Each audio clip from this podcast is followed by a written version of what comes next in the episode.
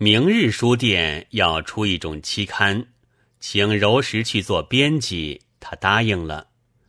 书店还想印我的译著，托他来问我版税的办法。我便将我和北新书局所定的合同抄了一份交给他，他向衣袋里一塞，匆匆的走了。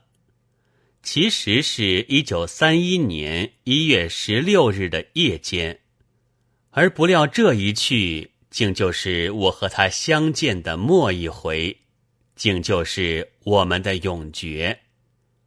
第二天，他就在一个会场上被捕了。衣袋里还藏着我那印书的合同，听说官厅因此正在寻我。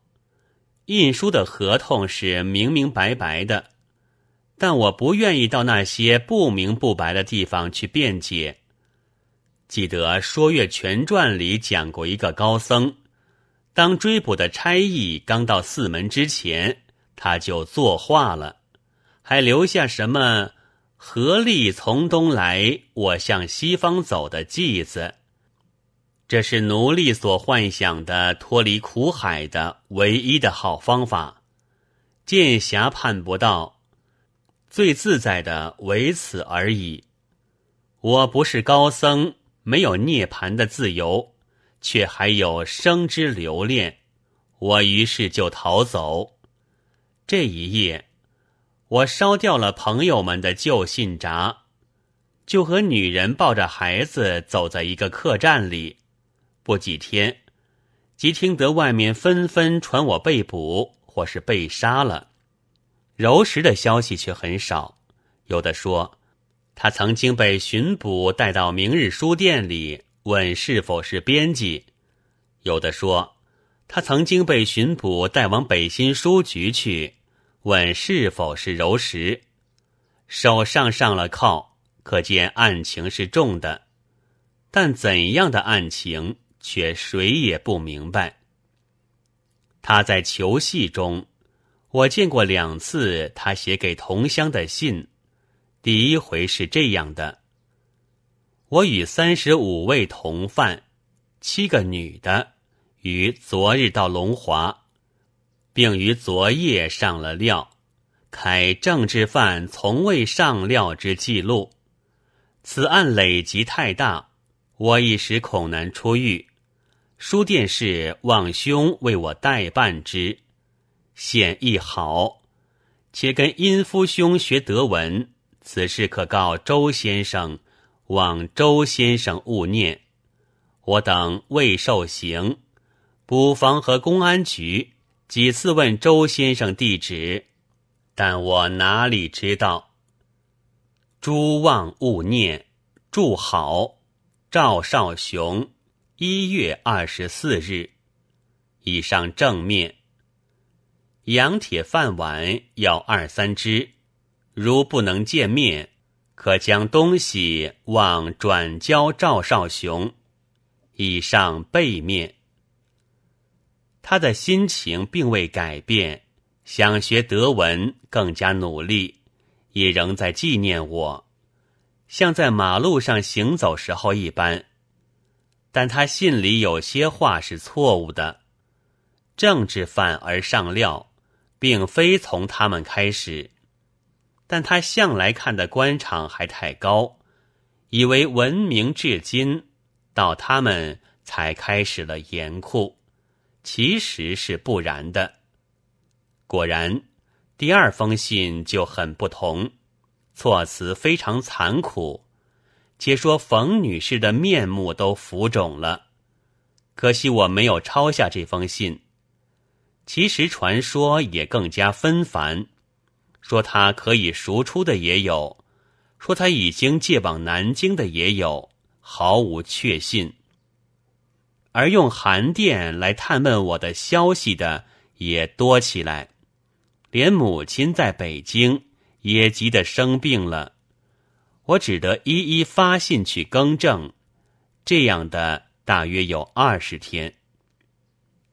天气愈冷了，我不知道柔石在那里有被褥否？我们是有的。杨铁丸可曾收到了没有？但忽然得到一个可靠的消息，说柔石和其他二十三人已于二月七日夜或八日晨，在龙华警备司令部被枪毙了。他的身上中了实弹。原来如此。在一个深夜里，我站在客栈的院子中，周围是堆着的破烂的食物，人们都睡觉了，连我的女人和孩子。我沉重的感到，我失掉了很好的朋友。中国失掉了很好的青年，我在悲愤中沉静下去了。然而积习却从沉静中抬起头来，凑成了这样的几句：“惯于长夜过春时，妾妇将除鬓有丝。梦里依稀慈母泪。”城头变幻大王旗，忍看朋辈诚心鬼，怒向刀丛觅小诗。银罢低眉无写处，月光如水照姿衣。但木二句后来不确了，我终于将这写给了一个日本的歌人。可是，在中国那时是确无写处的，禁锢的比罐头还严密。我记得柔石在年底曾回故乡住了好些时，到上海后很受朋友的责备。他悲愤的对我说：“他的母亲双眼已经失明了，要他多住几天，他怎么能够就走呢？”我知道这失明的母亲的眷眷的心，柔石的拳拳的心。当北斗创刊时，我就想写一点关于柔石的文章，然而不能够，只得选了一幅科勒惠芝夫人的木刻，名曰《牺牲》，是一个母亲悲哀的献出她的儿子去的。算是只有我一个人心里知道的柔石的纪念。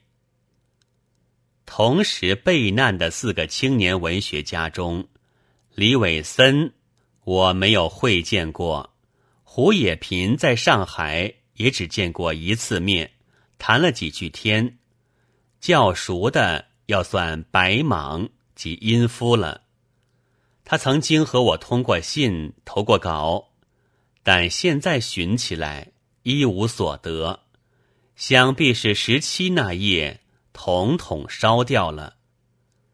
那时我还没有知道被捕的也有白蟒，然而那本彼得菲诗集却在的，翻了一遍也没有什么，只在一首格言的旁边有钢笔写的四行译文道。生命诚宝贵，爱情价更高。若为自由故，二者皆可抛。